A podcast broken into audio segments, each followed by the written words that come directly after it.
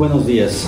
Soy el doctor Ángel Durán Pérez y el día de hoy en este podcast vengo de hablar vengo a hablar un tema muy interesante que tiene que ver con la obligación que tiene el Congreso del Estado de Colima para nombrar a la comisión seleccionadora del Sistema Estatal Anticorrupción.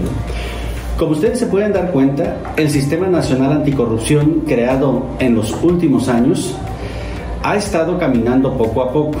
No hemos conseguido lograr esos resultados que habíamos esperado para que el sistema se consolidara de mucha o con mucha mayor rapidez. Sin embargo, la reforma constitucional en esta materia que es trascendental porque el enemigo número uno en nuestro país se llama corrupción. En este sentido, eh, la reforma constitucional tuvo un impacto pues en todas las entidades federativas. Para empezar, se obligó a estas a que tuvieran un sistema estatal anticorrupción. Se crearon las instituciones, se integraron, sin embargo, hemos, sí hemos tenido mucha dificultad en el combate a la corrupción, ya sea a nivel nacional y a nivel estatal. Se han dado pasos interesantes, se ha trabajado en ello, pero realmente todavía persiste, persiste ese sistema corruptor, eh, incluso en la integración de las mismas instituciones de ambos comités a nivel federal y estatal anticorrupción. Ahora bien, al comité, voy a hablar ahora específicamente del sistema estatal anticorrupción, específicamente el del estado de Colima. Cuando se crea este sistema, pues el origen fundamental, el objetivo fundamental es hacer efectiva la reforma nacional para combatir la corrupción. De acuerdo a la misma legislación, se crea un comité coordinador del sistema estatal anticorrupción. Este comité coordinador, fíjese usted quiénes son. Lo presiden instituciones como el presidente del Poder Judicial del Estado, el presidente de Infocol, eh, la titular de la Secretaría de Contraloría del Estado, la titular de OSAFIC, el presidente del Tribunal de Justicia Administrativa, entre otras. Todos ellos son los integrantes del comité coordinador, que son así como la máxima autoridad en el Estado. Pero hay una de ellas muy importante que tiene, que tiene que ver con la relación o dónde se tiene que relacionar la sociedad civil, que es el Comité de Participación Ciudadana del Sistema Estatal Anticorrupción.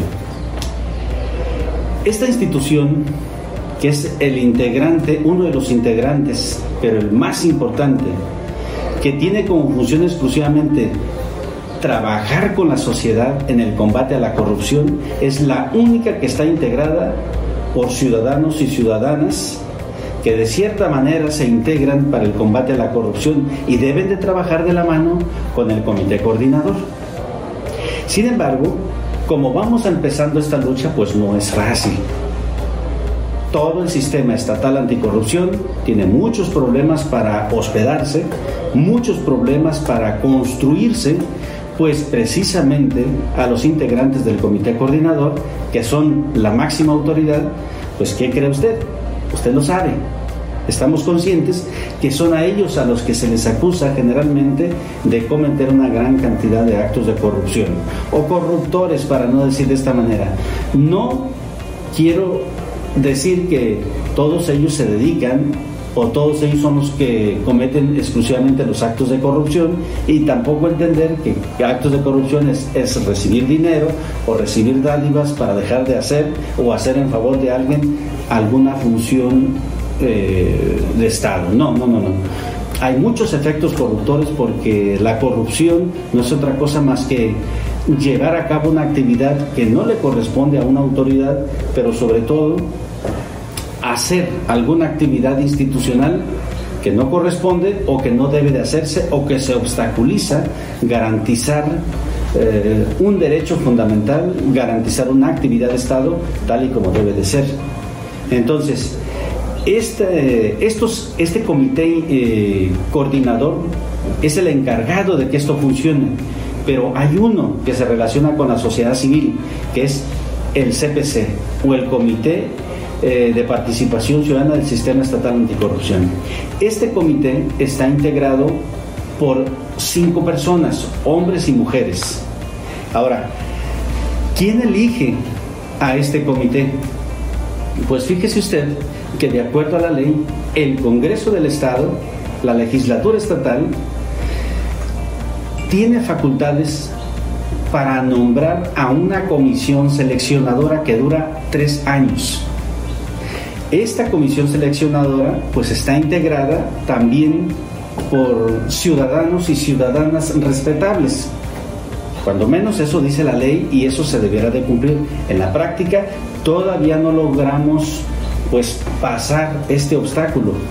Dice que deben ser académicos, gente de reconocida solvencia moral, instituciones o representantes de instituciones particulares, pero que todos se identifiquen por ser personas íntegras de buena fe.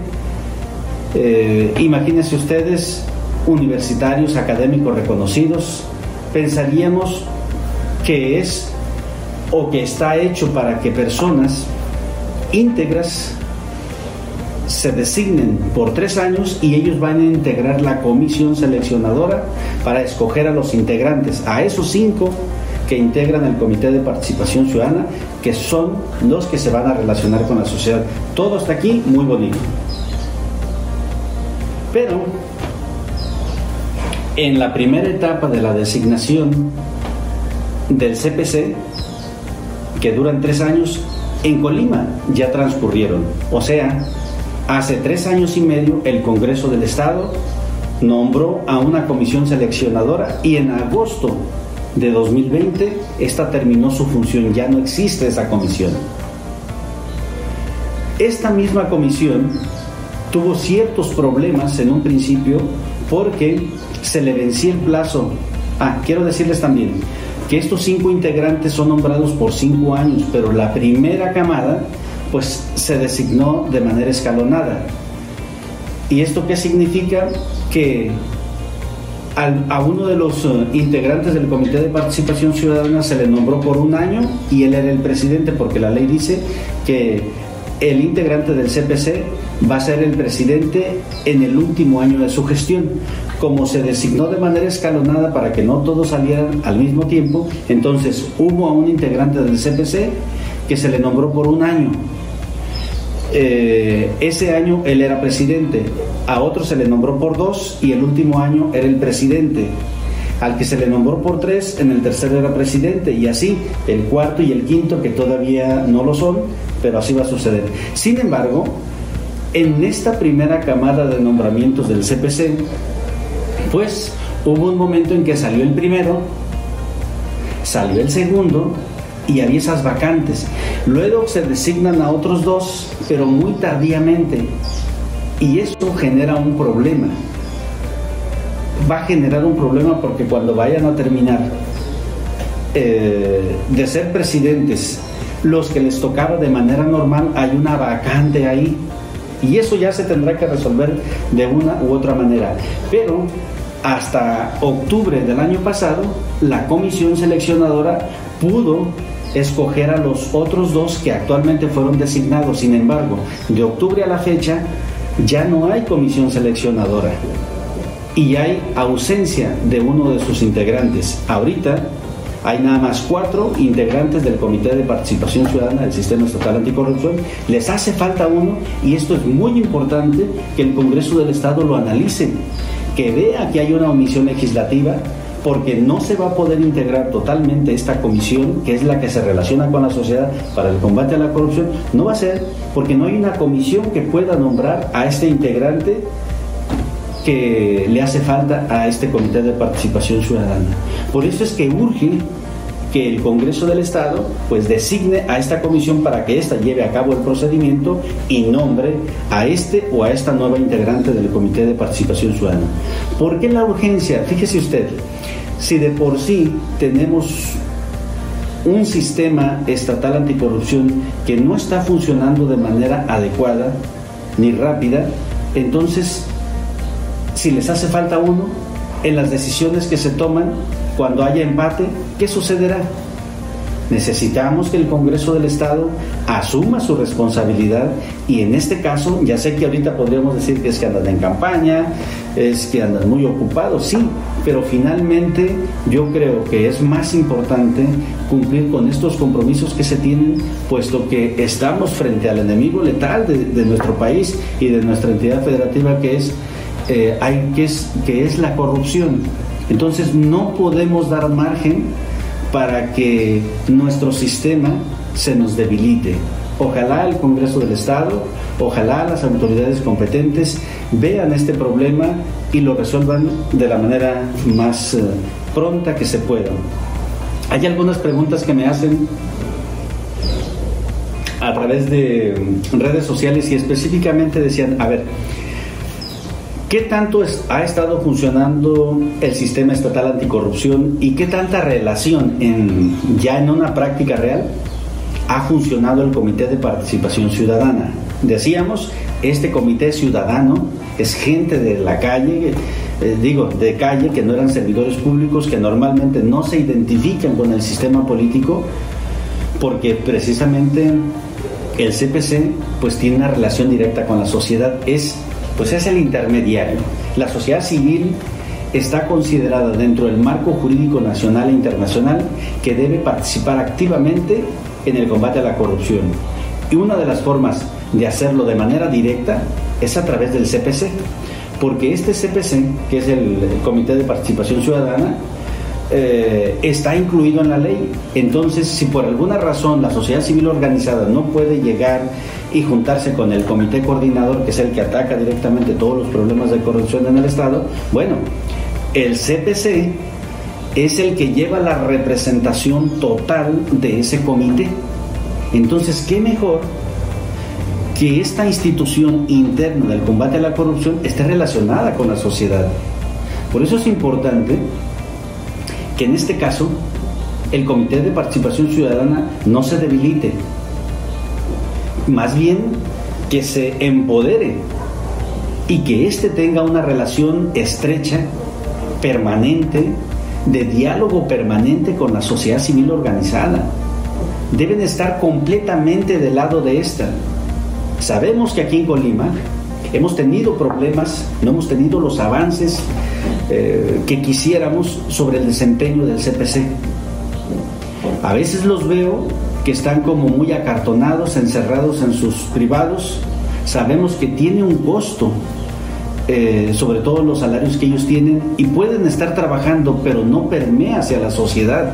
Conozco a algunos de ellos, he seguido a esta institución interna y sé de los esfuerzos eh, que hacen también para relacionarse con la sociedad, sin embargo, no es fácil. Pero también hace falta que ellos, que es gente profesional, hagan una estrategia de cara a la sociedad, que se alineen, que se, que se junten, pero de verdad con las organizaciones civiles, porque hay un gran descontento. Y a veces hemos observado a presidentes o presidenta, porque ya lo ha sabido, que se relacionan más con el sistema de gobierno, o cuando menos así se ve. Hemos tenido una excelente gestión de, anterior, de dos anteriores presidentes, que fue el primero Rodrigo y Carlos Maldonado, que vi que hicieron una gran labor dentro de la institución. Pero en los últimos dos años hemos visto que ha habido muy poco avance significativo y sobre todo muy poco trabajo de este Comité de Participación Ciudadana.